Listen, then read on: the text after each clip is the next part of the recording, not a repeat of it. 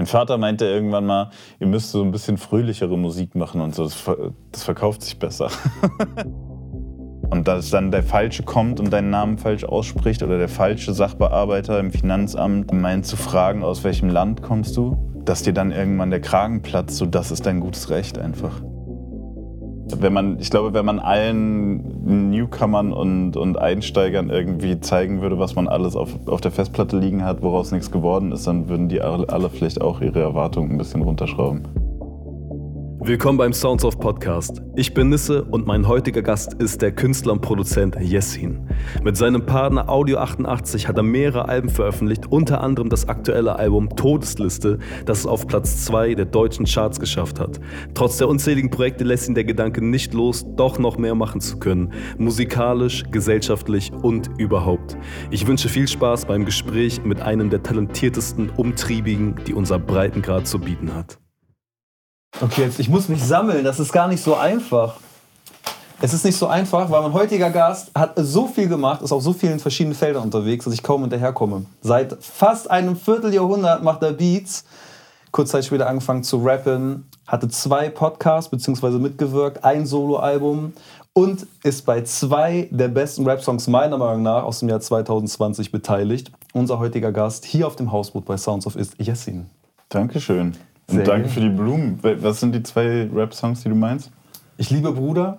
Mhm. Ich habe mir original letztes Jahr, glaube ich, kein, kein Rap-Song so oft reingefahren wie Bruder. Echt, ja? ja. Und das ist wahrscheinlich einer der wenigen. Ich liebe war, den. Das war so richtig Liebhaber-Scheiß.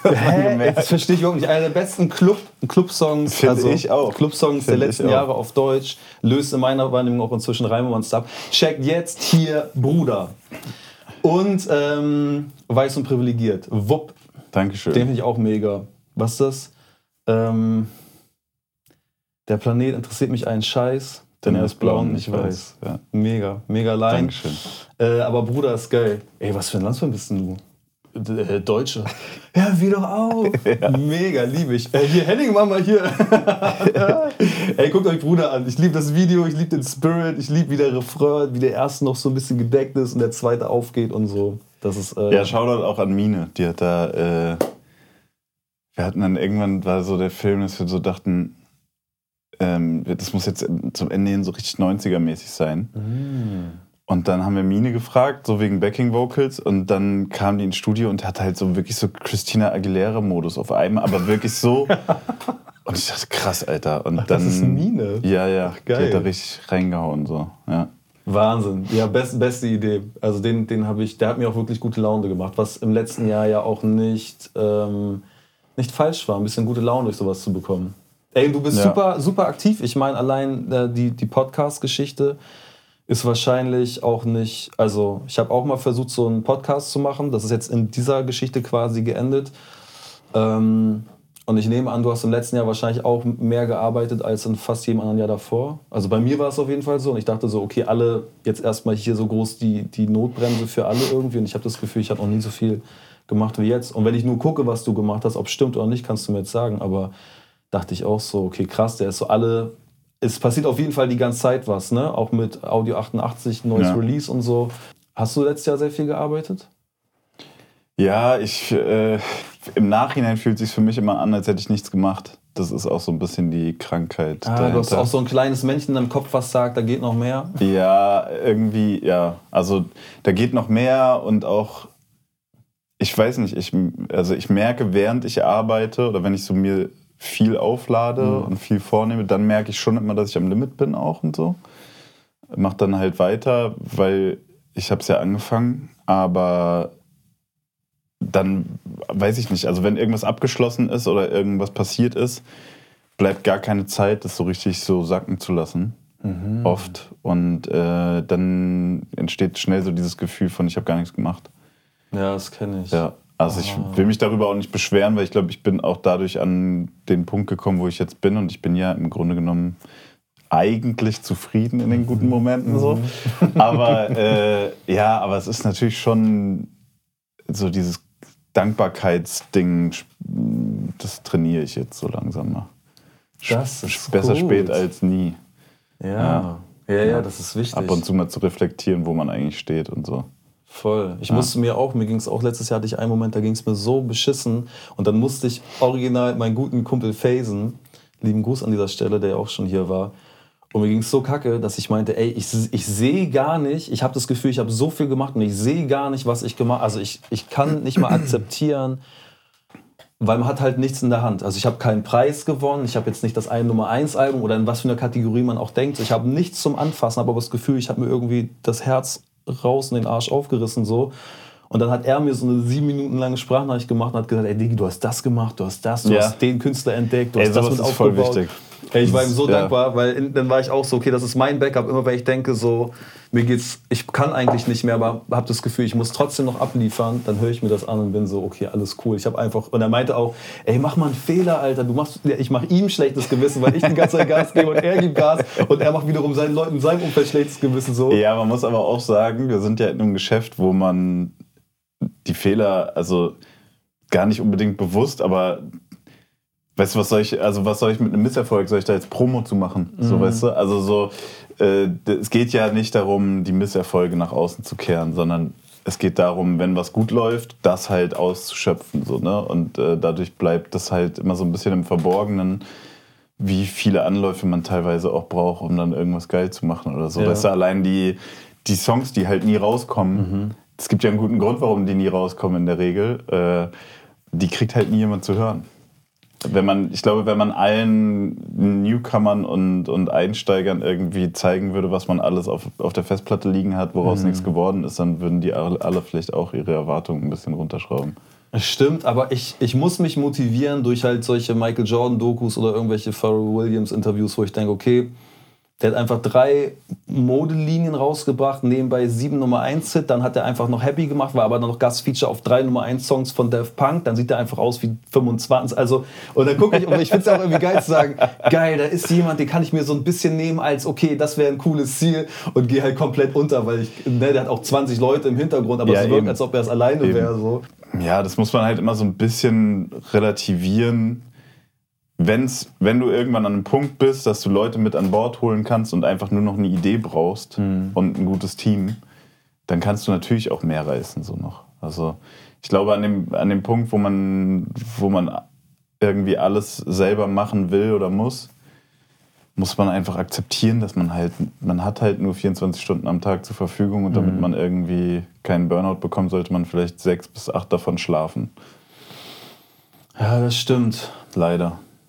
Das ist ein gutes Thema. Dave, du hast mal in einem, in einem, Interview gesagt oder in einem Gespräch ähm, mit einem Musikerkollegen, dass du dir gerne vornehmen würdest, die Ratschläge, die du anderen Leuten gibst, auch auf dich selber mhm. anwenden würdest. Hast du es inzwischen, das ist jetzt ungefähr wahrscheinlich ein Jahr oder eineinhalb Jahre vergangen seitdem, aber hast du es inzwischen so ein bisschen anwenden können oder? Geht. Geht. Sag mal, was du, sag mal, was du dir so vor, oder so Corona-mäßig, wo du wusstest, okay, die Welt ändert sich, alles hat so einen gewissen Stillstand oder eine neue Betrachtung. Ich würde jetzt gern das und das machen. Was hast du hinbekommen, wenn du jetzt so diese letzten 14 Monate zurückguckst? Was hast du so umgesetzt, wo du gesagt hast, okay, das ist jetzt mein Ziel, diese Zeit so zu nutzen? Ich habe einen Laden eröffnet. Ach, er hat einen Laden noch eröffnet. Übrigens, neben äh, 20 ja, Releases. Ja, ja, ja, ja. äh, das war aber auch ein Plan, den gab es vor Corona schon. Und, äh, aber das hat geklappt zum Glück. Ähm, ein Album rausgebracht, das hat geklappt. Äh, während Corona sind dann halt so ein paar Ideen entstanden, wie mit dem Podcast. Wobei den, die, den Plan gab es auch vor Corona schon, das hat dann auch geklappt. Ähm, das Twitch-Ding kam während Corona ja. Und so als Person, also wo du sagst, ich will mich anders ernähren, ich will mehr Sport machen, ich will Das hat alles sowas. nicht geklappt. Okay, das ist nämlich das Spannende. Okay, das hat mhm. alles nicht geklappt. ich bin echt, also so in Projekten bin ich besser als im Leben, so sag ich mal. Also so, mhm. weißt du, so bei Sachen, wo ich sagen kann, okay, es gibt jetzt hier bestimmte To-Dos äh, und man muss sich vor den Rechner setzen. Also ich bin wesentlich besser da, da, darin, ähm, abzuarbeiten als mir jetzt so Routinen anzueignen oder so. Mhm. Da bin ich sehr undiszipliniert. Also ich habe jeden Tag äh, oder jede, jedes Jahr oder weiß ich nicht, jede Woche die gleichen Pläne, wie ich äh, fitter werden könnte, was weiß ich, ge gesünder leben könnte und so. Und das Aber ich weiß, ich bin vegan, deswegen bin ich schon so, ich bin schon auf der guten Halbe Seite. Miete. Ja, ja, ja. Na klar. Ja, ja. Nee, das ist schon mal geil. Das, das reicht für mein Gewissen immer so.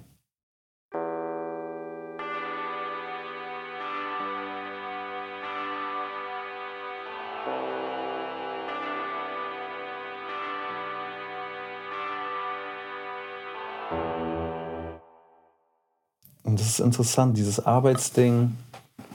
Hatte ich auch ähm, mit A zum J, mit Alan hier, der auch meinte, der hat dann auch so, also dass dann diese Arbeitssache sich so nicht nur psychisch, sondern auch physisch, physische Auswirkungen hatte. Er eine Gürtelrose, hatte irgendwie verschiedenste Beschwerden, konnte irgendwie, hat, seine Stimme war am Arsch, als es darum ging, neuen Deal zu unterschreiben, als ob ihm quasi irgendwie, was auch immer, eine andere Ebene ähm, ihm die Luft abschnüren will, von wegen, ey, unterschreib den nicht, so, ich schneide jetzt die Luft ab, damit du deine Stimme nicht benutzen kannst, um diesen Vertrag nicht zu erfüllen. Und bei dir hatte ich äh, gelesen, du hattest dann so einen Haarausfall bei der Produktion zum Album Halleluja mit Audio 88. Ja, danach. So. Danach. Ja, aber ich glaube, es war der Stress durch die Produktion. Wir haben da ein eig- eigenes Label gegründet. Ich hatte privat auch so ein paar Sachen, eine Trennung, Umzug und so. Und äh, das war so komprimiert auf ein Jahr und ganz viele Sachen zum ersten Mal gemacht, so weißt du. Und das weiß ich mittlerweile auch. Beim ersten Mal ist es halt einfach, ja, geht einfach viel mehr schief, kostet alles mehr Arbeit, man muss Sachen lernen. Ähm, und dann muss man sich halt auch vorher so ein bisschen bewusst sein und darauf einstellen. Dann geht es auch besser. Aber damals ja, waren einfach viele Sachen zum ersten Mal und ähm, ich glaube, ich kann viele Sachen gut genug, um zu sagen, so, ich mache selbst. Und mittlerweile kann ich es besser einschätzen, aber damals habe ich auch dann oft unterschätzt, so, ey, wenn man, keine Ahnung, wenn man da jetzt noch ein Video selber schneidet und die und die Promografiken alles macht, ich weiß, wie es geht, aber es kostet dann trotzdem Zeit, dann willst du was besser machen, dann musst du das dir nochmal drauf schaffen und so. Und das war einfach viel, also für uns beide. Und äh, ja, bei mir hat sich das dann irgendwann gezeigt, dass auf einmal ich dann so im Bart und am Kopf einfach so kreisrunden Haarausfall. Und ich, ich glaube, ich hätte gar nicht so ge- gewusst, was abgeht, wenn nicht zwei Freunde von mir das in der Vergangenheit mal gehabt hätten. Du hättest gedacht, das ist Alter, Alterserscheinung. Nee, oder? ich hätte wahrscheinlich schon gedacht, so, ey, das, da ist irgendwas schräg. Äh, ich muss mal zum Arzt. Aber da wusste ich auf jeden Fall, ah, das wird jetzt wohl der Stress sein. So. Ey, immerhin, dass du nicht gleich denkst, du hast irgendeine tödliche Krankheit oder so, ne? Also das Ja, so. so Trips habe ich auch zwischendurch. In dem Fall wusste ich, in dem Fall wusste ich, weil ich konnte mich noch dann gut erinnern, so bei dem einen Freund, der hatte dann auch genau an der gleichen Stelle und dann wusste ich, ah ja, das, äh, das wird der Stress sein. So mach mal ein bisschen, bisschen Eingang runter vielleicht. Klingt, aber okay, Eingang runter und jetzt reden wir über 2020 und 2021 und du hast trotzdem gefühlt das Tempo nicht unbedingt zurückgenommen. Ey, ich habe aber auch das Ding, dass ich denke, ich will irgendwie, ich habe einen Grund hier zu sein, ob das jetzt Luxus ist, Unterhaltungskünstler zu sein oder nicht, ne? aber ich will irgendwas hinterlassen oder Leuten, die vielleicht sich einsam fühlen, in der Musik so eine Art Heimat oder Geborgenheit geben oder ein gutes Gefühl. Und und deshalb habe ich das Gefühl, ich muss die ganze Zeit machen. Ich muss, ich muss ballern die ganze Zeit. Aber mit dem Ballern, genau das ist der Unterschied wahrscheinlich zu den krassen äh, Amis oder Leuten, die es halt verstanden haben. Ich habe halt nicht das Team, um so zu ballern, wie ich gerne durchziehen würde. Ich kann die Kontrolle nur schwer abgeben. Ist Ja. es bei dir auch so? Ja, werde ich besser, aber ich habe auf jeden Fall auch einen Hang dazu. Also auch so dieses, äh, dieses Ding, ich habe irgendwann, als ich so 20 war oder so, habe ich nochmal eine Ausbildung gemacht. Und ähm, um was auf dem Papier zu haben, ich habe da nicht wirklich was gelernt.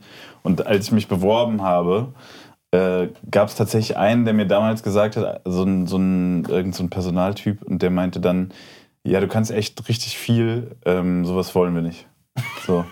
Und hat halt gemeint, das Problem ist bei Leuten, die so viel können und so viele verschiedene Sachen können, weißt du, weil ich hatte dann so eine Liste, ich kann Photoshop, Premiere, After Effects, Flash und was weiß ich, was da alles gab, HTML und so. Und er meinte so, ja, wenn Leute so viel können, ähm, können die meistens irgend, also nichts davon so richtig in die Tiefe.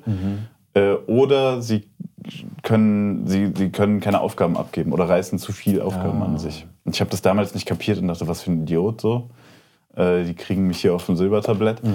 Aber äh, da ist was dran. Also ich glaube, dass wenn man so, wenn man das gewohnt ist, viele Sachen selber zu machen, wird es schwerer, Sachen dann abzugeben, weil man wüsste ja, wie man es macht. Das mhm. ist was anderes, weißt du, wenn bei mir zu Hause äh, weiß ich nicht, wenn ich irgendeinen Wasserschaden hätte, da komme ich ja nicht auf die Idee, ich mache das jetzt selber. Mhm. Ähm, kann mir aber vorstellen, wenn man selber schon so handwerklich unterwegs ist und das irgendwann schon mal gemacht hat, dass man dann eher mit sich hadert, ob man jetzt einen Klempner anruft, mhm. weißt du, so. Und ich glaube, das hängt damit zusammen. Aber ich lerne das immer besser zum Glück. Also mhm. dann da auch zu sagen, okay, gebe ich aus der Hand. Und ey, vor allem muss man ja sich auch eingestehen, es gibt einfach tausend Sachen, die andere Leute besser können. So. Und dann wird das Ergebnis halt auch geiler. Ja, das stimmt. Ich träume halt immer noch davon, alles allein zu machen, aber das, das ist völlig Ja, aber Quatsch. dann bist du halt, äh, dann kommst du nicht dahin, wo Pharrell ist. Ja, das stimmt. Und das ist auch ein Ego-Ding, ne? Oder so die Romantik aus, ich aus meinem kleinen Zimmer raus, mach halt irgendwie so, was auch immer, welches Beispiel gäbe es da, aber so, wir haben da öfter schon drüber geredet, vielleicht so ein Burial oder, also irgendwo mal das Gefühl, okay, das ist wahrscheinlich nur ein Typ und man weiß ja. nicht so richtig. Ähm, ja, aber es ist Quatsch. Aber du kennst ja auch so Leute, die wirklich alles selber machen. Und also das ist jetzt, gilt vielleicht für ganz viele auch nicht, aber viele von denen haben halt dieses Ding und da machen die alles selber, weißt du, den Track vom Start to Finish so und machen vielleicht noch ihr Cover selbst, aber der Rest ihres Lebens ist halt eine absolute Müllhalde, so weißt du. Ja, okay, das stimmt. Also ist wirklich so. Also das sind oft Leute, die erreichst du nie, die mhm. können keine Freundschaften aufrechterhalten und so. Und ich ich, deshalb macht ja nicht zwangsläufig unglücklicher, aber ich, ich für meinen Teil sage halt so, ey, ich will nicht am Ende dastehen und sagen, guck mal, hier ist meine Platinplatte und dafür brauchte ich nur einen, der gemastert hat, so. Mhm. Aber äh, ich feiere nächste Woche Geburtstag und keiner kommt. Ja, genau, so. So, weißt du, keiner kommt zur Party, so. Also, so äh, Platinverleihung, du bist so ganz allein, ja. überreichst die selber. Ey, und ich finde auch, und das ist ja auch das Schöne, dass ich halt, äh, ich mache ja nicht nur allein Musik, sondern mit Audio auch und halt auch bei meinem Album habe mit unglaublich vielen Leuten daran gearbeitet. Ähm, dieses Gefühl, dass man was zusammen gemacht hat und den, den Austausch und den Input, ähm, das ist auch extrem viel wert und teilweise finde ich auch mehr wert, als wenn man es selbst gemacht hat. So. Ich glaube, wenn man da so immer nach bestem Wissen und Gewissen das macht und wenn man sich dabei ertappt, irgendwie zu sehen, so, ey, da geht jetzt mehr Kohle, oh, endlich oder so, dass man dann auch immer dran denkt, äh, wo mal was ging. Also bei mir ist es jetzt bisher einfach nicht auf, oder bei uns auch nicht auf einem Level, wo ich, also weißt du, wenn ich sage, okay, ey, jeder kriegt das, was ich auch dafür erwarten würde, in Geld, dann könnte keiner von uns davon richtig ja, leben, so weißt du. Und ich glaube, an vielen Stellen muss man sich dann einfach auch so revanchieren, wie es halt geht. Äh, und das biete ich halt immer an und bin sofort am Start, wenn jemand nach irgendwas fragt, so weißt du. So, mhm. Das ist halt das Mindeste, finde ich. Und ich glaube, wenn man sich das so immer wieder äh, ins Gewissen ruft und einfach klar macht, dass es auf der Ebene eigentlich immer geht, dass man sich halt dann Zeit nimmt und es woanders abknapst oder so, dann geht's. Und wenn irgendwann mal die fette Kohle fließt, Alter, dann bin ich der Letzte, der sagt so irgendwie, keine Ahnung, lass mal jetzt über Prozente reden mhm. oder sowas, weißt du so. Ja, das ist auch die richtige Einstellung. Ja, ich würde am, am liebsten eigentlich ein Album machen, wo ich sage, ich will gar nichts. Also ich nehme lieber keine Prozente, als über Prozente reden zu müssen. Das ist halt mein Ding. Ja, ne? ich mag ja, so, oh Leute, und auch dieses so, okay, und wer gibt was dann am Ende am, am Tisch irgendwie so Trinkgeld und wer hat was gezahlt, das ist immer so, ey, wenn man macht so cool und hat einfach eh einen Fuffi dabei, hat nur für 20 gegessen, sagt so, komm Leute, scheiß drauf. Ja. Oder man ist so, äh, okay, jetzt müssen wir wirklich den Taschenrechner rausholen, weil einer damit angefangen hat und alle anderen fünf sind so, hä, okay, aber dann muss ich jetzt wirklich auch nochmal nachgucken und das ist dann so, ey, ich lade euch ein, weil das Gespräch ist ja. mir so unangenehm. Das ja, also, ich mag das auch nicht. Aber apropos kollaborieren, ich äh, hatte mir nämlich eigentlich nach dem letzten Album vorgenommen, also nach dem letzten Soloalbum, äh, dass ich fürs nächste Album oder nächste Soloprojekt oder so ähm, extrem viel mit Leuten arbeiten will. Also habe ich jetzt vorher schon gemacht, aber auch noch mehr so in Sessions vor allem halt irgendwie entstehen lassen will. Mhm. Und dann kam Corona. Deswegen bin ich jetzt äh, voll happy, weil ich bin da äh, sehr vorsichtig und macht nicht, also habe wenig Studio-Sessions gemacht.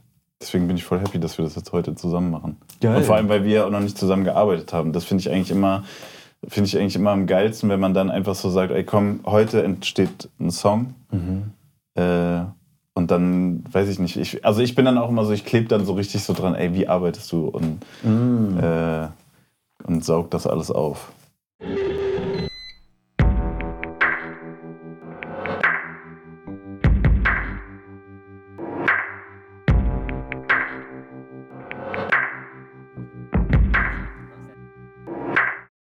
Gibt es irgendeine, das frage ich immer mal wieder Leute, weil ich es interessant finde, wenn du dir jetzt eine Technologie entweder selber ausdenken könntest oder halt eine, die es schon gibt, Star Trek, Zurück in die Zukunft, Star Mhm. Wars, was auch immer, so Science-Fiction-Kram. Was ist so die Technologie oder Science-Fiction-Idee, die du am geilsten findest, was man machen könnte? Teleportieren. Das Habe ich auch geil. überlegt. Beam. Wenn das im besten Fall dann auch noch CO2-neutral geht, dann wäre es perfekt. Also, Was würdest du Ja. dann machen? Also angenommen, das Ding steht jetzt hier. Was würdest du machen? Das Teil ist da. ich würde, glaube ich, mir jeden Ort auf der Welt angucken, den ich irgendwann mal interessant fand. An einem Tag. das Ding direkt durchspielen und dann so, ah, Ja, mega langweilig. Ja, dann ist es langweilig. Nee, das, aber auch so, weiß ich nicht, so generell im Familienleben, im Arbeitsleben, es würde halt viele Dinge einfach machen, so, ne? Komm schnell nach Hause hier. Ja, meine Baby Eltern braucht- wohnen 600 Ah, Kilometer entfernt knapp. Äh, dann mal kurz zum Abendessen vorbeizugehen und nicht immer gleich einen Urlaub planen zu müssen und so Mhm. Sachen wäre schon cool. Es kommt jemand zu dir und sagt, du musst heute eine Biografie anfangen zu schreiben und ich brauche den Titel auch jetzt schon. Also eine, Eine Autobiografie. eine Autobiografie, dein Leben und wie würde die heißen? Was ist der Titel dieses Buches? Oh.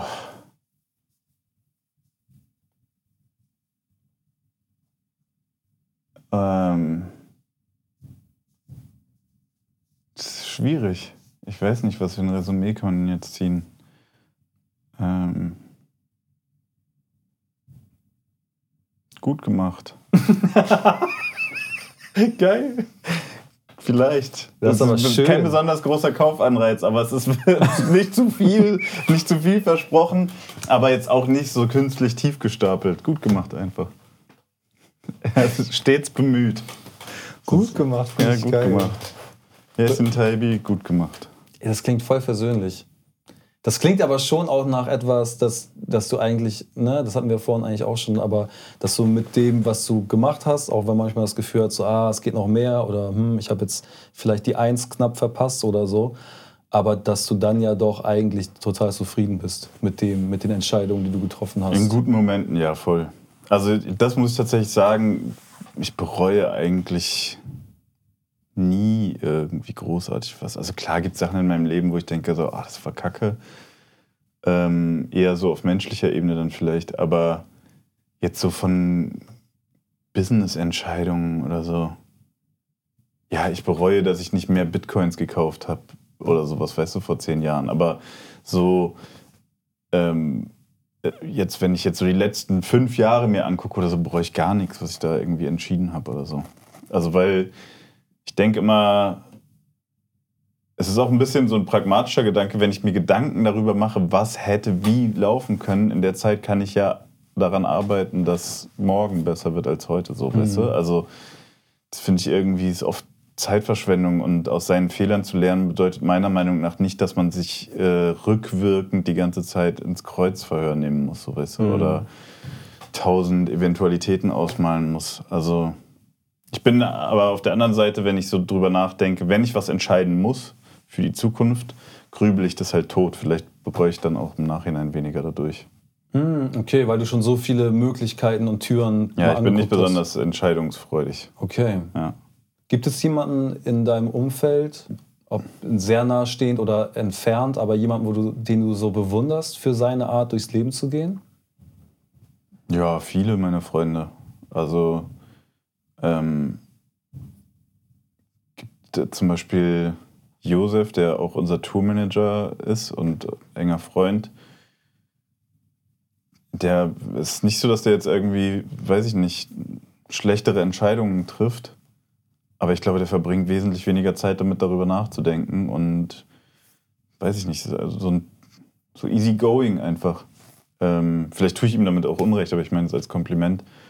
Das finde ich immer sehr bewundernswert. Aber es gibt viele Leute, wo ich sage, ich finde es bewundernswert, aber weil ich auch generell, ich habe immer Respekt davor, wenn Leute so ihre, ihre Wege finden, weißt du, so egal, ob das jetzt welche sind, die ich nachvollziehen kann oder nicht, aber wenn Leute sagen so, ey, ich mache das so und so und dann mache ich wenig Kompromisse oder gar keine und ich ziehe das durch und ich bin dann aber auch mit mir im Reinen und ich schade damit niemandem oder sowas, weißt du, so, das finde ich immer bewundernswert. Also Ob das jetzt Leute sind, die ich kenne oder nicht. Sagen die das auch manchmal Leute um dich rum und sagen so, also wie ich jetzt hier mit Phasen, ne, dass er sagt so, Diggi, du denkst, du bist bei 10% und ich sagte, du bist bei 90. Also Ja. wie krass verschieden kann diese Sicht auf das, was du gemacht oder nicht gemacht hast, eigentlich sein? Ja, das, das habe ich auf jeden Fall. Also so äh, gibt es Personen, die mich da immer wieder erden.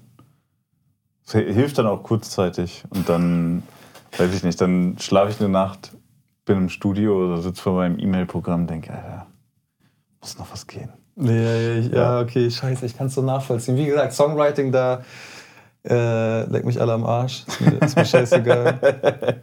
Hast du noch so, was sind so ein, zwei Träume in Bezug auf Musik, wo, wo du, sagen wir, in der innerlichen Bucketlist, wo du sagst, ah, das, ist, das ist es, das will ich noch machen? Oder de, das Feature oder diese Idee will ich noch umsetzen? Ja, da gibt es schon viele Sachen. Also so jetzt rein auf kreativer, inhaltlicher Ebene gäbe es schon noch viele Sachen, die ich machen will. Glücklicherweise klappen die meisten Sachen davon auch irgendwie oder es ist in Aussicht oder es ist nicht unmöglich, so weißt du, so Kollaborationen oder so. Ähm ja, ich glaube, mein 16-jähriges Ich hatte da noch, noch mehr Sachen, die unerreichbar waren, Amis und so. Da bin ich mittlerweile so ein bisschen drüber, weil ich so denke, es würde wahrscheinlich eh nicht geil werden. Weißt du, das sind dann halt so, man hat es dann auch bei anderen Leuten gesehen, die erfüllen sich dann ihre Wünsche, was weiß ich, endlich Lloyd Banks Feature und so. Und dann denkst du dir so, Digga, der Song ist unhörbar. Weißt du? Voll. Und, äh, deswegen, ich glaube, da macht da, da macht's dann auch so Träume kaputt, wenn man sie realisieren kann. Nö, aber so, also ich glaube, ich würde schon so Sachen wie zum Beispiel ein richtig krasses Traumstudio, so wie man sich das vorstellt, so ein Raum, wo alles genau so ist, wie man es haben will. Geld spielt keine Rolle mäßig so. Sowas wäre zum Beispiel schon noch geil. Oder einen Spot irgendwo zu haben, wo Künstler arbeiten können, wo man jeden hin einlädt, wo 15 Leute gleichzeitig sein können und so. Ne? So Sachen, sowas fände ich cool.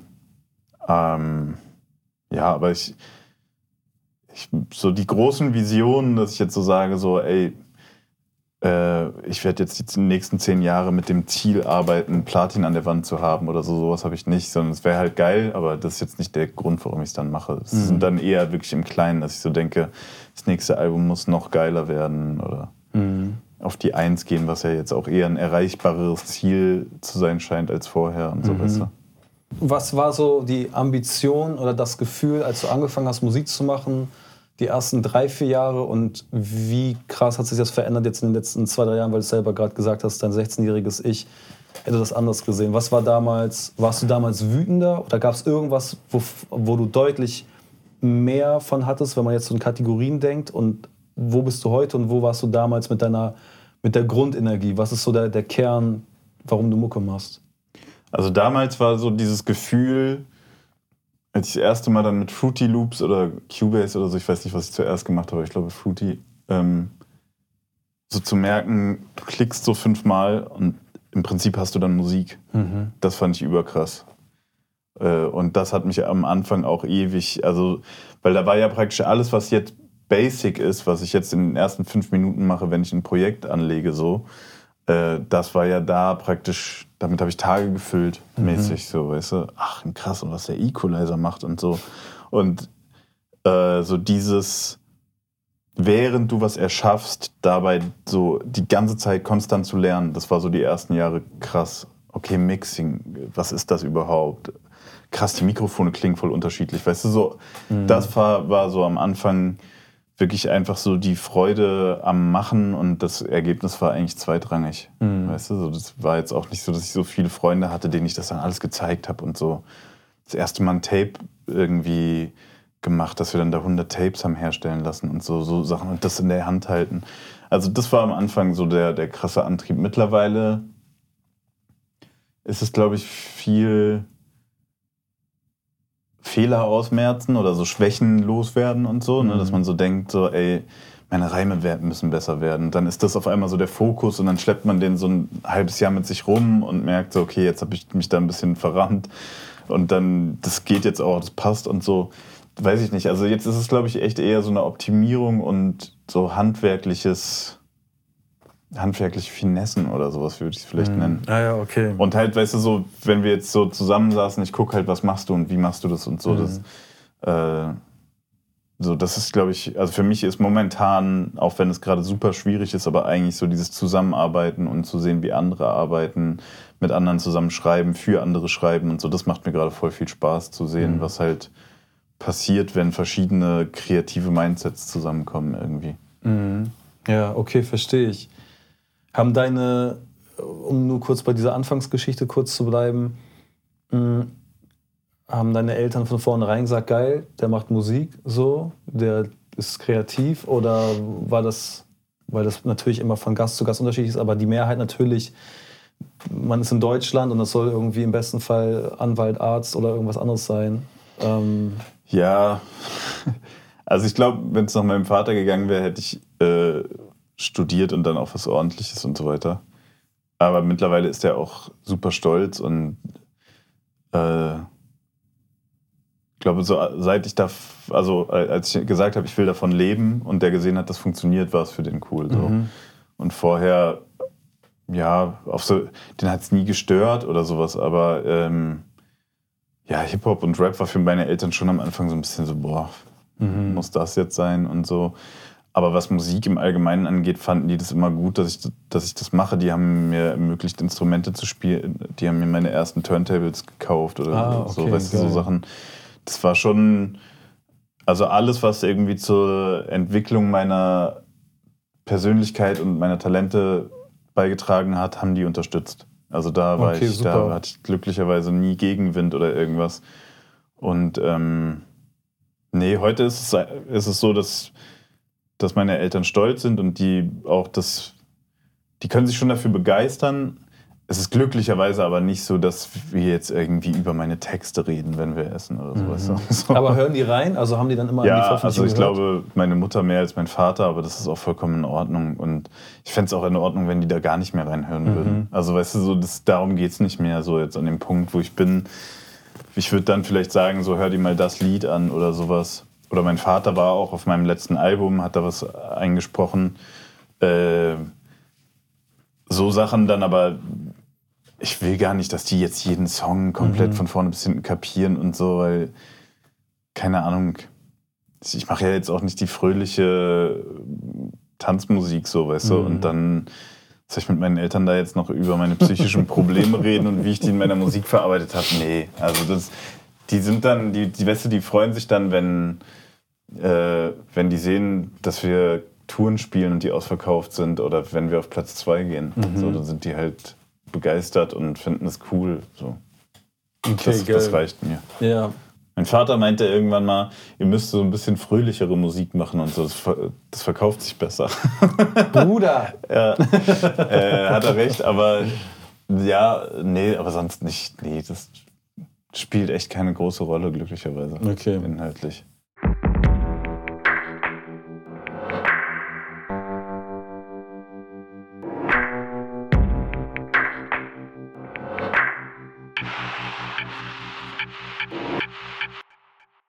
Du hattest mit Audio 88 ähm, zu, zum Halleluja-Album ja auch diese Kirchengewänder an. Ne? Mhm.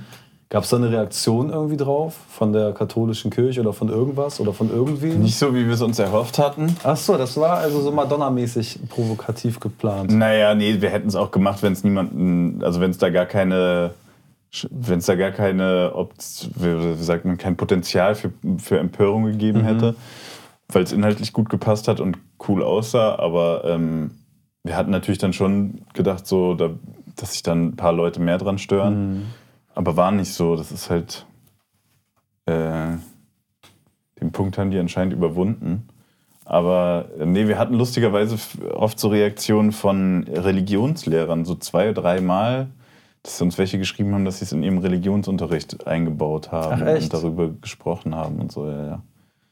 Äh, Keine Ahnung, was dabei rausgekommen ist. Ich finde auch Religionsunterricht im Konzept schon ziemlich bescheuert, aber äh, fand es dann irgendwie witzig, dass die meinen, weil wir da jetzt diese Gewänder anhaben und Halleluja sagen, nimmt man das damit rein. Ja. Die Jugend erreichen. Ja. Promo. Ich weiß auf jeden Fall, was, was ich cool fand zu hören. Ich glaube, das war auch in diesem, da hast du mit T.S. Buhmann, Uhlmann, Uhlmann, wie heißt der? T.S. Uhlmann. Ich dachte gerade, das war Absicht und du willst ihn dissen. War ein freudscher Versprecher vielleicht. Okay. Fand ich aber nicht schlecht, ehrlich gesagt. Ähm, sorry.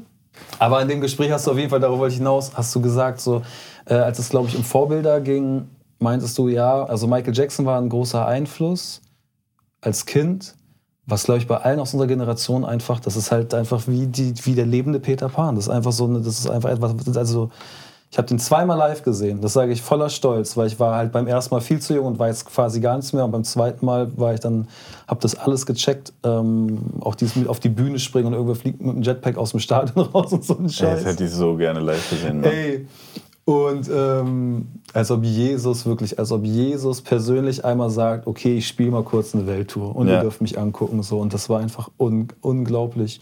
Und der andere war Moses Pelham. Ja. Und für mich war Röhler im Hartrein-Projekt auch ein sehr großer Einfluss. Gar nicht wegen der Mucke, sondern wegen der Einstellung, dass man denen das geglaubt hat. Ich du, was ich richtig krass fand? Ich war auf einem Konzert äh, von ihm in Berlin. Also ich habe ihn jetzt zweimal live gesehen und äh, beim zweiten Mal, das erste Mal war noch im Huxleys, relativ groß und es war auch mehr so auf, sag jetzt mal so Entertainment-Show und das zweite war dann wirklich so eine Künstlershow so. Und ähm, mit Band auch und so und in einem kleinen Laden, also das war auch nicht für Kohle, das hat man, hat man in der Produktion angesehen, wenn man es so ein bisschen einschätzen kann. Und es war so krass, ich stand im Publikum und da waren halt Leute mit ihren Kindern, die Kinder waren vielleicht so 20, die Eltern 50 und beide konnten alle Texte. So, weißt du? Also sowohl die alten als auch die neuen Sachen. Und du hast so gesehen, der Vater konnte das nicht, weil er das vor fünf Jahren entdeckt hat oder durch die Tochter entdeckt hat, sondern so, ja, so wie man halt, keine Ahnung, Rolling Stones oder Ja. Bruce Springsteen, Sachen, das hört man, weil man ein Kind ist und die Eltern sind noch jung, weißt du, und werden älter und man wächst mit der Musik mit so. Mhm. Und das fand ich so geil, weil das habe ich bei Rap tatsächlich so noch nicht gesehen, weißt du. Es gibt halt so welchen, wo die Eltern mitgeschleppt werden oder wo die Kinder mitgeschleppt Mhm. werden, aber da hast du so richtig gemerkt, so nein, es ist einfach, beide sind damit so Mhm. gewachsen und und aufgewachsen oder so. Das fand ich mega geil. Das war, da dachte ich echt so, ey, wenn man das schafft mit Rap, ohne sich an irgendeiner Stelle, also klar wird der auch Sachen gemacht haben, oder hat er mir dann auch gesagt, dass er Sachen gemacht hat, wo er jetzt im Nachhinein denkt, ja, weiß ich nicht, ob das jetzt doll war, aber ohne dass du so richtig sagst, so, ey, die fünf Jahre bitte streichen, überall, Wikipedia, was weiß ich, so, weißt du, so, ähm, das ist schon eine krasse Karriere, so eine krasse, krasses Lebenswerk einfach. Also ich finde auch, also auch Savage hat ein Lebenswerk und auch Bushido und so ein Kollege bestimmt auch. Aber ich finde, bei Moses kann man es wirklich auch so nennen, so, weißt Ja. dass man wirklich so sagt, so ey, wen der alles geprägt hat, wen der alles aufgebaut hat, was der alles gesehen hat, Höhen und Tiefen. Auch, der war ja der erste Rüpel-Rapper. So, der war der erste, der in der Bildzeitung stand, weil er Stefan Raab die Fresse poliert hat und so, weißt du, so. Und der auch klar gesagt hat, so, ey, es gibt so bestimmte Regeln, die gelten bei uns. Und wenn ihr mit uns Geld verdienen wollt, dann gelten unsere Regeln, so, weißt du, so. Und das fand ich schon ziemlich geil. Also da, ich glaube, das hat, hat viel für deutschen Rap gemacht, auch wenn er jetzt heute vielleicht nicht immer die Credits dafür kriegt, aber der, der hat eigentlich schon mal damals allen so im Schnelldurchlauf vorgemacht, wie es funktionieren kann, so weißt du? Voll, genau. Also ich glaube, Agro Berlin hätte sich so oder so aus dieser Frankreich, aus diesem Frankreich-Style irgendwie genau oder sehr ähnlich ergeben. Aber acht Jahre vorher hat es einfach Moses P. gemacht. Der hat einfach den Merch, der hat dieses 3P-Logo, der hat halt diesen Hubschrauber. Der also hat ein Indie-Label. Die Ja. haben Nummer 1 Alben mit einem Indie-Label gemacht, Ja. weißt du? So, also klar, die hatten auch ihre Koops mit Majors und so. Aber im Prinzip war das ein Büro, er war der Chef. Mhm. Gleichzeitig Produzent, gleichzeitig Künstler, Autor, weißt du so. Das ist schon krass so. Also das ist schon, du, du weißt selber, wie viel Arbeit das Ja. auch ist, weißt du. Das, da musst du halt 100% dahinter stehen auch, und auch tunnelmäßig so. Und äh, das zu einer Zeit, klar, wo auch erstens natürlich auch viel mehr Geld noch damit ging, aber wo das halt noch niemanden gejuckt hat. Jetzt ist ja so, wenn du Glück hast und du signst oder bist der Rapper, auf den alle gerade gewartet haben, dann hast du halt schon 20 Millionen Menschen, die Rap hören. Aber damals war das ja nicht der Fall. So, weißt Ja. du? Das ist schon krass. Ja, ja, voll. Ja, genau. Und, ja, und auch die Autos und so. Und der hat ja auch dann immer diese krassen Autos schon gefahren. Ja. Und alles, was vergleichbar war in der Zeit, war halt dann so fettes Brot, Fanta 4-mäßig. Nicht, dass fette Autos cool sind, aber ja, tatsächlich hat der schon Mitte der 90er Sachen gemacht, die dann erst Anfang der 2000er auf einmal dann so wirklich angekommen sind. Das ist wirklich total interessant so im Nachhinein. Deshalb ähm, Respekt und lieben Gruß Ja, in, in diese Ecke. Das hat also wirklich damals, erstes Album, wusste ich schon sofort, okay, das klingt anders. Und ich war aber riesen Torch-Fan auch. Also ich war jetzt gar nicht. Und selbst Fanta 4 fand ich, da war ich aber auch sehr jung. Ich glaube, das erste Album, selbst das fand ich noch irgendwie ganz lustig zu hören. Also ich war Ja. nie anti eine Ecke und habe mich gefreut, wenn eine Ecke der anderen auf die Fresse gehauen hat. Für mich war immer alles cool und koexistent ähm, möglich. Ja, aber das wollte ich sagen. Das fand ich auf jeden Fall cool. Ich glaube, ich nenne ihn in jedem Interview. Aber das ist auch für mich, das ist auch von so Rap von früher mit so ein paar alten Sachen von Savage das einzige, was ich immer noch ra- ausgrabe und wo ich, wo für mich so null dieser Effekt eintritt mit, oh, das fand ich aber früher viel geiler oder so, sondern es ist für mich immer noch genau das gleiche, die gleichen Feelings. Finde es immer noch so ich weiß nicht, das hat für mich nicht an Zauber verloren, so, weißt du? Deswegen auch da ähm, ist schon ein Vorbild, so einfach diesen, diesen Status und so Musik machen zu können, die im besten Fall halt so eine Halbwertszeit hat, finde ich schon geil. Und du bist aber auch dann ja wahrscheinlich in dieser Hip-Hop-Phase um die 2000er rum, wo halt Hip-Hop auch relativ groß war oder wurde, ähm, dann aktiv gewesen. Und ich habe auch gelesen, du warst dann auch auf den Jams, vor allem dann in Darmstadt, und ihr habt dann eure Tapes verkauft, was du auch meinst, ihr habt Tapes gemacht Ja. und war dann auch so bei ähm, Battle-Rap-Abenden und so, oder? Ja, aber da war ich nicht am Start. Also da habe ich, ich habe zugeguckt, aber äh, ich war kein, nie ein Freestyle-Rapper oder Battle-Rapper auf der Bühne oder so. Also mir hat da früher auf jeden Fall das Studio wesentlich besser gefallen. Wir hatten irgendwie dann so ein, ich hatte mit einem Kumpel zusammen so eine Mini-Crew praktisch. Wir hatten dann so ein, zwei Auftritte und da habe ich erstmal so gedacht, oh fuck. Äh, und dann mit Alkohol noch und so und Nee, nee, das, hat, das war dann lange, also mit Audio hat es dann, war so, habe ich Gefallen dran gefunden, aber ich hatte am Anfang auch ultra mit Lampenfieber immer zu kämpfen so. Ähm, und als das dann irgendwie immer geiler wurde und wir gemerkt haben, so, ey, da kommen Leute, die wollen sich das angucken, dann wirst du ja auch insgesamt so ein bisschen, weißt du, wenn du immer vor 40 Leuten stehst, maximal, dann hast du ja auch das Gefühl, jeder von denen kommt gleich und sagt dir äh, Note 1 bis 6, so, weißt du? Ja, stimmt. Und wenn du dann Läden, irgendwann, wenn dann da irgendwann so anfangen, so 150 Leute immer mindestens zu stehen, dann wird so eine anonyme Masse, dann gehst du Mhm. da raus, machst dein Ding, wenn es kacke war, gehst du nach hinten und sagst, ja und fuck it, Alter, ich sauf jetzt so, weißt du? Deswegen, dann, ab da wurde es cool so, aber früher eigentlich immer nur Studio, Rechner und so, das war so mein Ding.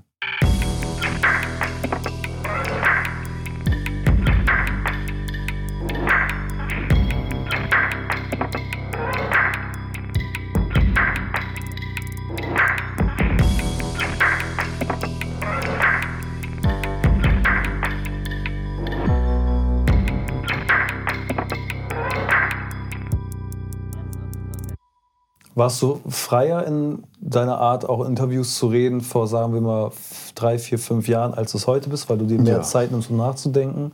Ja, und steht mehr auf dem Spiel. Also früher haben es einfach weniger Leute geguckt zum einen, zum anderen waren wir einfach die Typen, die immer gepöbelt haben, so sag ich mal. Ähm, ich war oft betrunken, auch in Interviews und so. Echt? Naja, so bei so Festivals und sowas. Mhm. Also, wenn ich mir manche Sachen angucke, denke ich echt so, Alter, richtig daneben. ähm, auch nicht immer witzig, halt einfach so. Mhm. Oder ich fand es dann witzig, aber ja, und in dem Sinne geht es jetzt um mehr, dass ich halt einfach.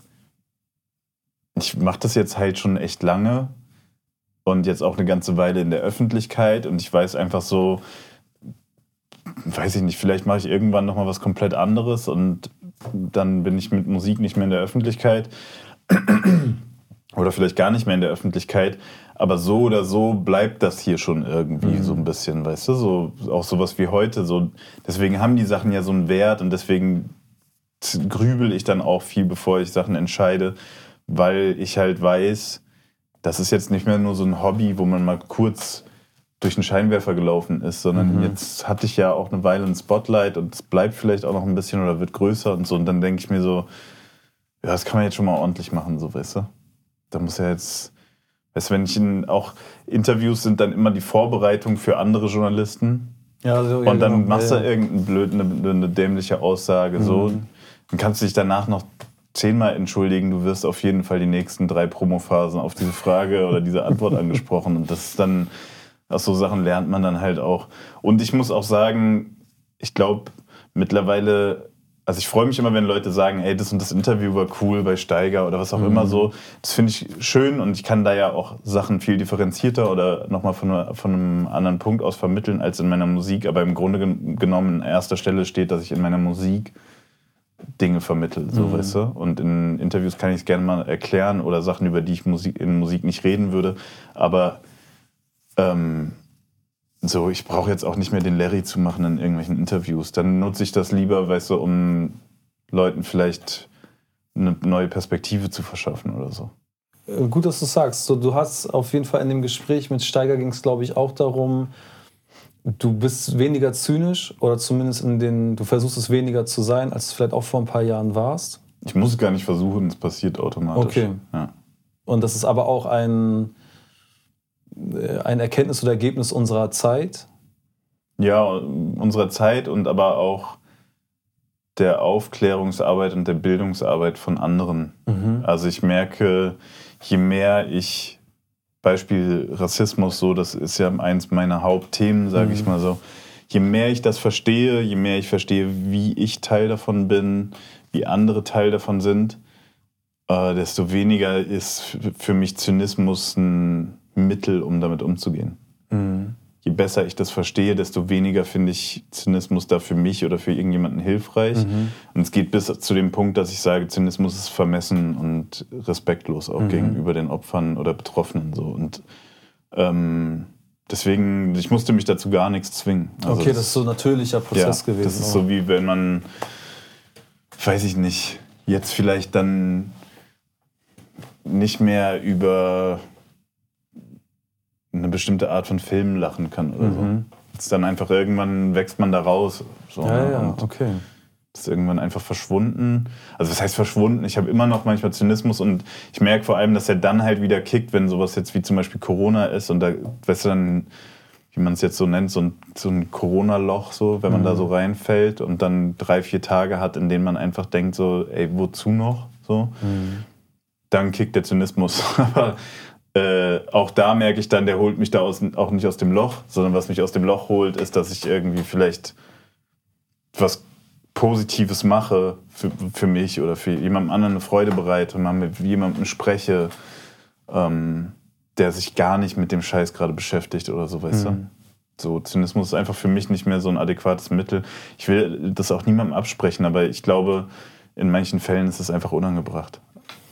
Interessant dann aber, wenn du vielleicht noch Texte hast, in denen das noch irgendwie eins der Hauptmittel oder Werkzeuge war, mit denen du gearbeitet hast, dann damit auf die Bühne zu gehen. Kannst mhm. du das wegignorieren oder würdest du sogar sagen, es gibt ein, zwei Songs, die bestehen hauptsächlich aus etwas, was du heute so einfach am liebsten auch gar nicht mehr performen würdest? Bestimmt. Die sind aber dann wahrscheinlich schon von vor zwei, drei Jahren aus dem Programm geflogen irgendwann. Okay, aber auch aus dem Grund dann, weil du sagst, das bin gar nicht mehr ja, in der Form oder, heute. Also glücklicherweise sind, haben wir früher nicht die Mega-Hits geschrieben, mhm. die jetzt peinlich sind, mhm. so, weißt du? Da gibt es andere Künstler, glaube ich, die da schwerere Kreuze tragen, so. Aber ich, äh, bei uns war es dann irgendwann so, ey, die gehen live eh nicht so ab, lass mal lassen. Oder, mhm. oder der und der ist irgendwie einfach, passt nicht mehr so richtig oder so. Ist jetzt nicht so, dass ich sage, ich denke da sofort an einen Song und mhm. der geht gar nicht gibt einfach nur manche Songs, wo ich, das kennst du vielleicht dann auch, da, man fühlt sich dann kurz so ein bisschen wie früher, so, ne? Oder mhm. man kann sich von außen sehen, so, weißt mhm. du, wie man das damals gemacht hat. Und dann hat das ja aber auch einen gewissen Charme oder einen gewissen, so einen ähm, Souvenircharakter. Mhm. Dann hat man sowas aus seinen, aus seinen frühen 20ern oder mhm. so. Und das hat, das trägt man halt so mit sich rum und ab und zu zeigt man das anderen und dann tut man es wieder ins Regal. So. Wie das Bild mit den XXL-Hosen und Shirts. Ja, genau, und genau. Und so Songs gibt es halt dann, so okay. XXL-Shirt-Songs. ja. Dipset. Ja. Oh boy.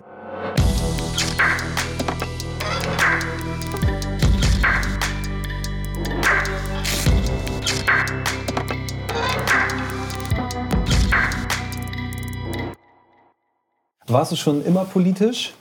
Nee. So politisch wie jetzt? Also ja, wobei, also ich war schon politisch, aber nicht äh, so aktiv, dass ich so reflektiert habe oder ähm, mittlerweile rede ich einfach viel auch mit Menschen über sowas, mit Freunden auch und so. Ähm, aber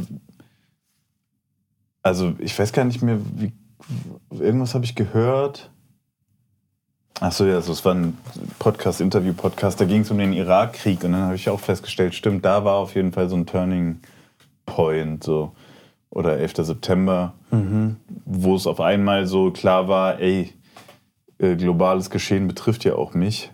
So, ne? Also da war ja dann so dieses auf die Straße gehen, Demo-Moment, wie Deutschland beteiligt sich an einem Krieg, so, ne? Ähm, auf einmal wurde das so unmittelbarer, aber auch in meiner Kindheit und Jugend ähm, durch meinen Vater hat Politik immer eine Rolle gespielt. Also ich habe es dann eher so am Rande mitbekommen oder wenn mein Vater sich mit äh, Verwandten oder mit Freunden unterhalten hat oder auch wenn wir in Algerien waren und die, da ist halt viel mehr so, dass Menschen auf der Straße sitzen oder war zumindest damals so, ähm, vor allem Männer dann abends auf der Straße sitzen in Gruppen und auch heiß diskutieren unter Freunden oder Nachbarn so, ne, über das aktuelle politische Geschehen. Und du konntest dich dem gar nicht so entziehen und äh, ich konnte mich dem gar nicht so entziehen. Und deswegen war das immer so da, aber das hat jetzt nicht so aktiv eine Rolle gespielt. Meine Eltern waren nicht politisch aktiv, ähm, aber haben sich eben auseinandergesetzt. Und ja, das war halt natürlich immer Teil der Geschichte meines Vaters und damit auch Teil meiner Kindheit, meiner Wahrnehmung. Und irgendwann hat es halt so, so einen Kontext bekommen, weil man dann auch alt genug ist, um es zu kapieren. Und 9-11 war ja schon so, irgendwie hat man sofort so gecheckt, okay, ab jetzt wird irgendwie wird's schräg, jetzt, Ja. ab jetzt wird irgendwie alles anders und es kann auch sein, dass es nie wieder zurückgeht. So. Ja. Ja, das war eine absurde Zeit. Ja, ich war dann auch auf einmal so auch ungewollt und dann aber habe ich es natürlich irgendwie auch angenommen, weil ich so Fürsprecher für die andere Seite in der Klasse so weißt du, dass das, obwohl also weder bin ich Moslem noch mein Vater, ich wurde nicht muslimisch erzogen äh, und auch nicht anti-amerikanisch oder so, bestimmt ein bisschen kritischer gegenüber der westlichen Welt, weil Algerien ne, also kolonialisiert war bis in, äh, bis in die 70er äh, und extrem viel darunter gelitten hat, so als Gesellschaft und als Land, aber praktisch aus erster Hand, so, ne, habe ich das ja irgendwie auch erfahren. Und so gesehen war natürlich schon so diese Selbstgerechtigkeit, mit der sich Europa und die USA dargestellt haben, war mir von Anfang an äh, so, äh, wie sagt man, suspekt. Und dann wurde es halt so schlagartig so, äh, Moment mal, also das war zwar, ja, das war ein Terrorangriff und man braucht nicht drüber reden, äh, über, über das Leid, was dort äh, angerichtet wurde. Aber das ist, wenn hieraus jetzt so eine Pauschalverurteilung und eine Kategorisierung in Bö- Gut und Böse passiert, dann kippt hier gerade richtig was so, ne? Und dann so im Unterricht, das war ja dann gefühlt ein Jahr lang war das ja das, das Ja. Thema, egal worüber man geredet hat, es gab eine Parallele zu 9-11, so, ne? In der Schule vor allem. Und das war ja auch, ist ja auch okay, dass dann da so ein Bildungsauftrag ist. Aber es war dann schon so immer, jemand sagt auch was, auch so Mitschüler und so gewollt, provokativ mit dem Blick so im Augenwinkel zu mir. So, ne? so, und dieses Gefühl, das hat sich dann eigentlich bis zum Ende der Schulzeit gezogen. Also es hat mich dann auch schon geprägt, glaube ich, so irgendwie zu wissen, im Zweifel bist du da der Einzige mit, mit der konträren Meinung oder der zumindest dazu aufruft zu sagen, ey, es gibt zwei Sichtweisen. So. Und ähm, auf die Katastrophe sozusagen, auf das, auf das Übel, was dort angerichtet wurde, nicht, aber auf die Ursachen, woher das kommt, darauf gibt es ja verschiedene Sichtweisen. Ja. Und ähm, das war aber damals, das wollte keiner hören. So. Erst als dann wirklich durch den Irakkrieg habe ich so gemerkt, ah, okay, andere Leute gehen auf die Straße, zwar nur gegen den Krieg sozusagen, aber auch viele Leute haben schon kapiert.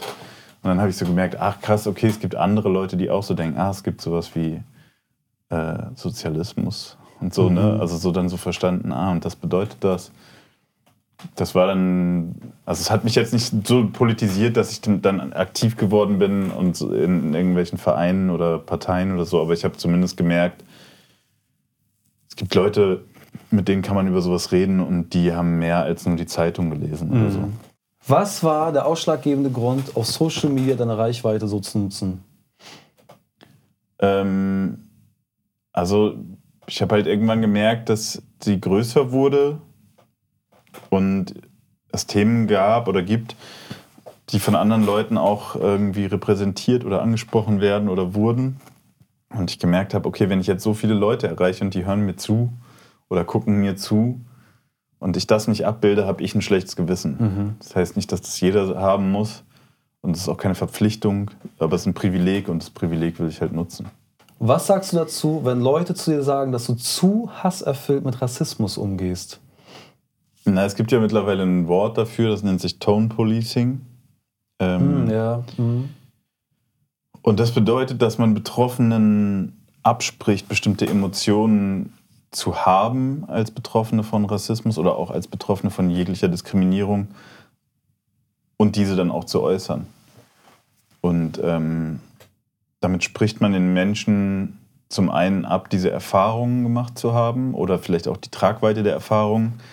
Äh, und man spricht ihnen natürlich auch ab, am Diskurs teilzunehmen. Mhm. Weil wenn ich jemandem sage, ja, aber dann äußere dich bitte sachlich, und das ist aber kein sachliches Thema für mhm. mich, sondern das ist ein hochemotionales Thema, dann nehme ich der Person ja auch die Möglichkeit, andere Menschen mit dieser Emotion anzustecken oder anderen Menschen deutlich zu machen, was es bedeutet. Weil wenn du, weißt du, wenn ich dir erkläre, ähm, ich muss jedes Mal meinen Namen buchstabieren und krieg Briefe oder vor allem früher auch viele Briefe bekommen, wo dann Frau steht. Mhm würde ich jetzt auch erstmal sagen, so, hm, ja, ist schon nervig wahrscheinlich. Mhm. Was das aber dann über 36 Jahre mit dir macht, emotional und in welche Rechtfertigungsposition du dich automatisch begibst, wie das deine Persönlichkeit beeinflusst und dass du manchmal einfach nur noch müde bist und wütend und dass dann der Falsche kommt und deinen Namen falsch ausspricht oder der falsche Sachbearbeiter im Finanzamt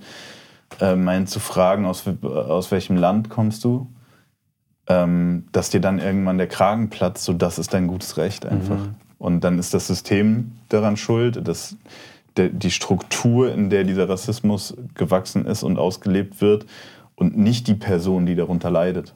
Und das implizierst du aber, wenn du der Person sagst, so sprechen wir darüber nicht.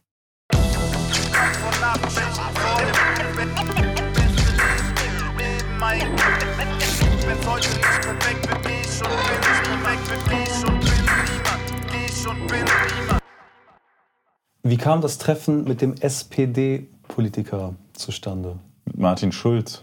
Hm, Martin Schulz. Äh, mit Martin Schulz, das war im Podcast äh, von Machiavelli. Genau, da haben wir, war das einfach so ein offenes Gespräch.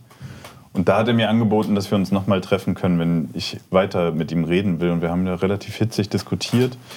Und dann war ein Punkt erreicht, ähm, Worüber? Also kannst du ein, zwei Auszüge? Also in dem Podcast haben wir uns vor allem über die europäischen Außengrenzen gestritten. Das war vor einem Jahr dann ungefähr, oder wie? Nee, das war 2019. Okay, aber genau, zu meinem Album. An. Genau, mhm. und da haben wir, ähm, wir waren uns in vielen Sachen einig und sind uns, glaube ich, auch teilweise sehr ähnlich. Aber wir waren uns da sehr uneinig. Was war seine Stellung und was war deine? Er hat mir gesagt, ich sei auch ein glühender Europäer mit meinen Werten. Müsste ich ein, oder bin ich und müsste ich ein glühender Europäer sein. Was ja nicht ausschließt, dass man trotzdem Grenzen öffnen kann, oder? Ja, oder? und ich bin auch kein glühender Europäer. Ja, selbst, aber, genau, so. aber selbst wenn du es wärst, genau. und das, das, hat, ja das, äh, das hat bei ihm einen Punkt getroffen.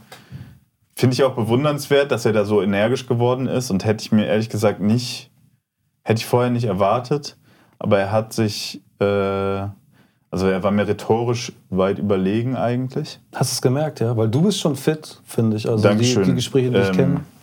Aber das,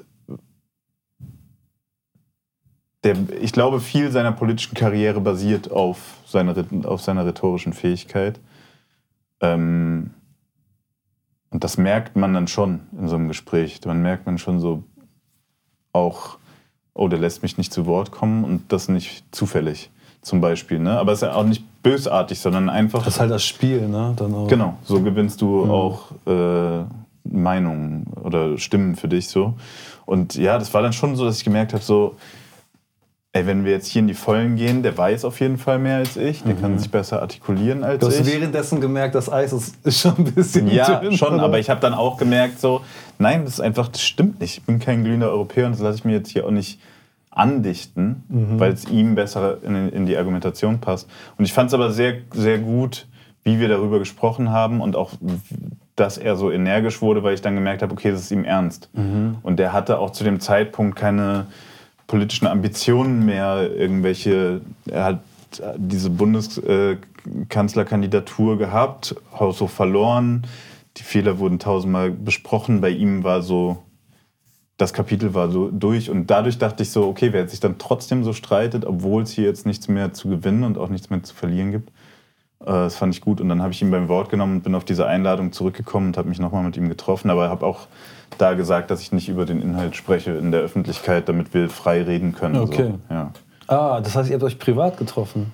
Sozusagen, also bei ihm im Bundestagsbüro, mhm. aber ja. Und meinst du, du hast dann etwas erreicht oder für ihn auch einen Horizont erweitern oder schaffen können, der vorher vielleicht so nicht da war? Oder meinst du, er ist schon sehr, er ist schon so routiniert in seiner Denkweise und Annahme, da gibt es nicht mehr viel zu holen? Also, ich weiß nicht, ob ich was im politischen Sinne bewirkt habe. Das mhm. würde ich jetzt bezweifeln. Ähm, er hat auch eine sehr klar, klar definierte Meinung und ein sehr klar definiertes politisches Bild. Mhm. Und vor allem, vor allem viel realpolitischer geprägt, so, ne? aus Erfahrungen und nicht nur aus Ideologien. So. Ähm, aber ich glaube, was es schon macht, und dem kann man sich ja nie entziehen, eigentlich, wenn es ein Gespräch gibt, dass man man hat halt was gehört von jemand anderem. In dem Fall von jemandem, den man noch nicht gut kennt. Und also genauso wie ich aus diesem Gespräch was mitgenommen habe, gehe ich davon aus, dass er das auch getan hat. Mhm. Und wenn es vielleicht auch nur ist, dass er sich erinnert hat daran, wie es war, bevor man diese ganzen realpolitischen Erfahrungen gemacht hat und noch mit Ideen und Idealen mhm. durch die Welt gegangen ist, die vielleicht weniger, unrealistisch sind. Weniger Rhetorik, mehr Herz vielleicht ja, oder so. wer weiß so, mhm. ne? Aber das kann ja auch sein, dass es eine Erinnerung an sowas ist. Ähm, genau, aber ich glaube auch nicht, dass es das letzte Mal war, dass wir Kontakt hatten. So zumindest war das so grob, so waren wir verblieben und allein das zeigt mir ja, dass es jetzt ihm nicht egal ist, weil er hat jetzt nicht mit meinem Namen geworben oder irgendwas mhm. mit unserem Treffen. Es gab keine Fotos und so, weißt du? So, ah, okay. Das, äh, das fand ich ziemlich gut. Interessanterweise hat sich der, diese Sendung hier so krass in, also wir reden schon immer sehr politisch, aber die ersten Folgen waren noch ein bisschen lockerer. Also mhm. die Folgen mit Finn zum Beispiel. Also ich, das liegt jetzt vielleicht auch an mir oder auch nicht, wer weiß, oder an den Gästen oder an der Zeit. Da gab es ja, also mit Josi Miller oder so wird leider jetzt nicht so krass über den ganzen politischen und gesellschaftlichen äh, Rahmen, der uns umgibt, gesprochen. Und wir werden ernster. Wir haben aber trotzdem sehr lustige Sessions hier. Das, ist, ähm, das soll auch so bleiben. Es soll hauptsächlich Spaß machen. Aber was mir jetzt gerade auffällt, weil ich diese Frage wieder im Kopf habe und die habe ich mir jetzt nicht zurechtgelegt, habe ich jetzt aber inzwischen schon zwei oder dreimal gestellt. Könntest du dir vorstellen, in die Politik zu gehen? Irgendwann? Ja, äh, bisschen so aus der Not heraus, weil ich so ein bisschen das Gefühl habe, ich muss mich da so ein bisschen selbst beobachten, aber wenn die nächsten Jahre in mir emotional bei, beim Beobachten der Welt weiter so gehen, muss ich irgendwas tun auch. Mhm. Also dann reicht es mir nicht nur, meine Reichweite zu nutzen mhm. oder in Interviews drüber zu reden oder so, sondern dann muss ich irgendwas tun. Es kann aber auch sein, dass das dann eher im kleinen Rahmen was ist, weißt du, in irgendeiner Initiative oder ganz simpel in, in, irgendeinem, in irgendeiner Form individuelle Hilfe zu leisten. Aber das merke ich schon immer mehr, dass nur das darüber reden und nachdenken wahrscheinlich auf lange Sicht mir Probleme bereiten wird und ich da was machen muss. Äh, und manche Menschen legen es mir nahe, aber ich wenn ich an, Politei, äh, an Parteipolitik denke, stellen sich mir halt alle Nackenhaare auf. Und sowas wird es wahrscheinlich eher nicht. Ich mhm. könnte mir eher vorstellen, gezielt Initiativen zu finden oder Aktionen zu finden, an denen ich dann auch, wo ich dann mehr als nur ein Gesicht oder ein Fürsprecher sein kann. Aber ich glaube, auch das, außer es hilft, wenn ich das in die Öffentlichkeit trage, würde ich das dann eher wirklich auf den Nutzen beschränken und weniger auf äh, ausweiten auf meine Künstlerpersönlichkeit oder so, außer es macht halt Sinn.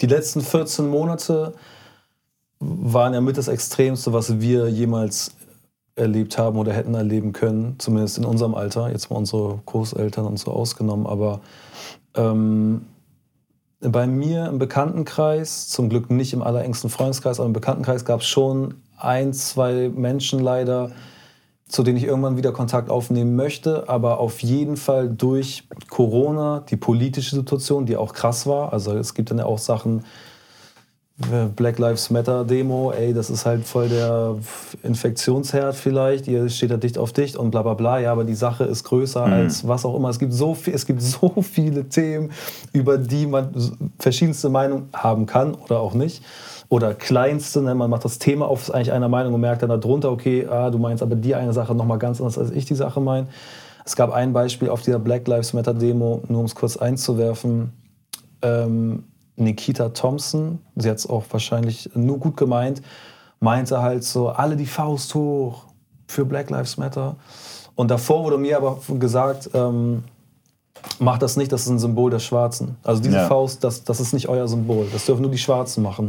Und dann steht jemand vor mir und sagt, ich soll das machen, wenn ich es nicht mache, bin ich nicht solidarisch. Und jemand anderes sagt zu mir, mhm. ey, mach es nicht. Und ich bin, äh, das meine ich halt. Ne? Wir sind eigentlich für die gute Sache da und selbst dann wird man wieder zerrissen in so kleinere Teile von, was ist richtig, was ist falsch wer meint was wie.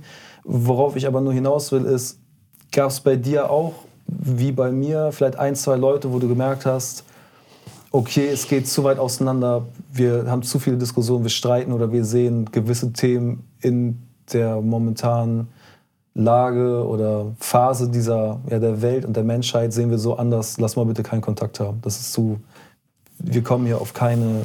keine ja, ich weiß, was du meinst, aber das hatte ich glücklicherweise noch nicht. Ich habe aber auch ein bisschen gelernt mit der Zeit und da bin ich dann vielleicht schon so ein bisschen vorsensibilisiert durch das Thema Rassismus, was in verschiedensten, unter verschiedensten Namen vorkommt, ob das jetzt, weiß ich nicht, Islam, Nazis, all das sind Themen, Themen für die, also hinter denen für mich Rassismus steht. So. Mhm. Und ich habe einfach in der Vergangenheit oder in meinem ganzen Leben gelernt, es gibt bestimmte Menschen und dafür habe ich vielleicht dann ein besseres Feingefühl entwickelt, so über die Zeit. Mit denen spreche ich über gewisse Sachen nicht in unser beider Interesse. Mhm. Da wird keine, kein produktives Miteinander draus. Da wird man, dann geht es auch nicht darum, jetzt irgendwelche Meinungen zu verändern. Mit manchen Menschen habe ich Schnittmengen, wie zum Beispiel Musik. Mhm. Und darüber hinaus brauchen wir keine andere Schnittmenge. So. Aber das stört dich auch nicht, dass es vielleicht jemanden gibt, wo du weißt, ah, der hat ein, zwei Ansichten. Ich würde jetzt, kein, würd jetzt niemanden tolerieren, der der AfD nach dem Mund redet. Nee, das ist klar. Das, so, ne? okay, also, das ist klar. Sowas hatte ich dann schon mal und dann sage ich aber auch, jo, dann brauchst du mich nicht mehr einladen oder so. Mhm. Und dann mhm. ist aber auch, okay. ich muss das dann nicht zwangsläufig ausdiskutieren, wenn ich wenn es so klar ist, auch wahrscheinlich. Ja, ja, und wenn ich auch ganz ehrlich, muss ich auch sagen, ich bin halt auch müde geworden. So, warum soll ich das machen? Mhm. Rassismus ist ein Problem der Rassisten, der Weißen. Ich bin selber, äh, habe natürlich rassistische Denkweisen und rassistische Verhaltensweisen, aber ich muss nicht, also gerade beim Thema AfD oder dann geht es um äh, Migrationspolitik, so, Alter, ich bin, also das ist nicht mein Job einfach. Hm. Weißt du, ich kann gerne darauf hinweisen, aber ich gehe jetzt nicht rum und missioniere. Ja, ja. Das ist das sehe ich einfach nicht. Ähm, und wenn, dann so, dass es sich lohnt. Ja? Dass mhm. ich einen Song mache und weiß, okay, den hören ein paar tausend Leute. Mhm. Aber ich setze mich nicht hin und wegen einer Person mache mir die Arbeit, ja, weil alle anderen Scheiße gebaut haben. So. Ähm, und das, so, so denke ich oft äh, zumindest, weil ich einfach sage, wenn ich Zeit mit Freunden verbringe oder mit Leuten, die Freunde werden können, merke ich das. Entweder passt das oder es passt nicht. Und wenn es an gewissen Stellen Nuancen oder Diskrepanzen gibt, sagen wir mal jetzt so grob gesagt unter 50 Prozent, mhm.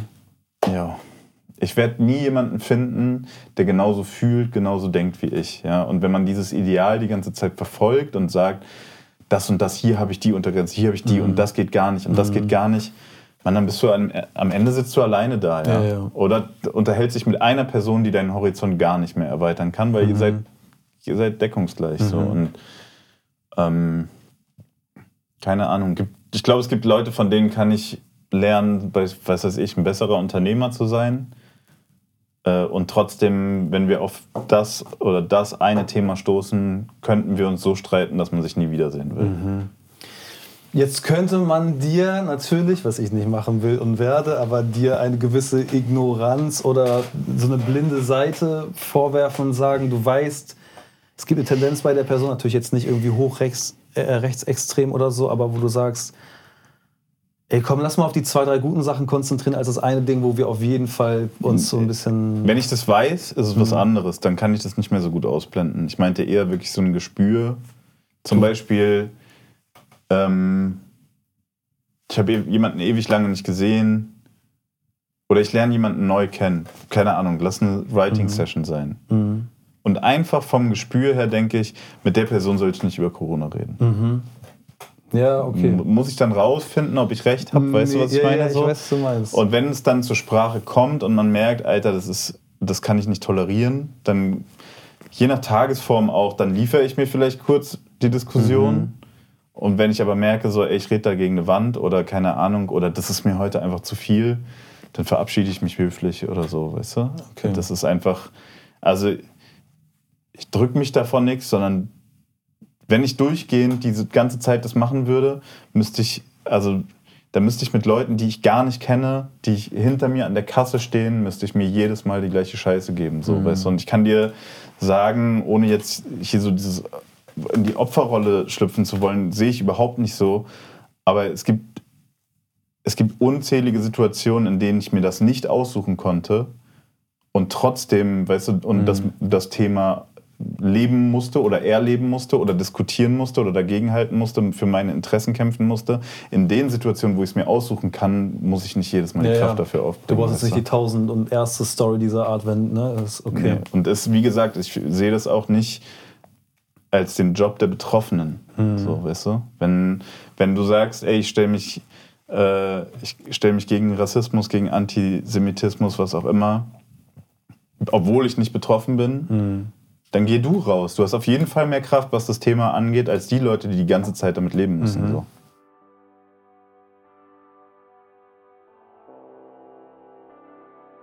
Das war die Sounds of Podcast Folge mit Jessin.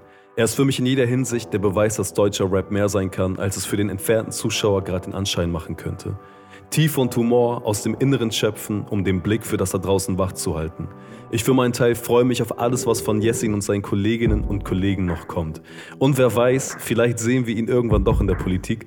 Das Unerschöpfliche verbessern und die richtige Einstellung hätte er für mich. Die Musik, die im Hintergrund läuft, ist wie immer der Song, der in der Studio-Session bei Sounds of produziert wurde. Die Folge könnt ihr jetzt direkt im Anschluss schauen und sehr gerne teilen und liken, sowie den Kanal abonnieren und die Glocke aktivieren. Mein Name ist Nisse und ich bedanke mich, dass ihr in den Sounds of Podcast eingeschaltet habt.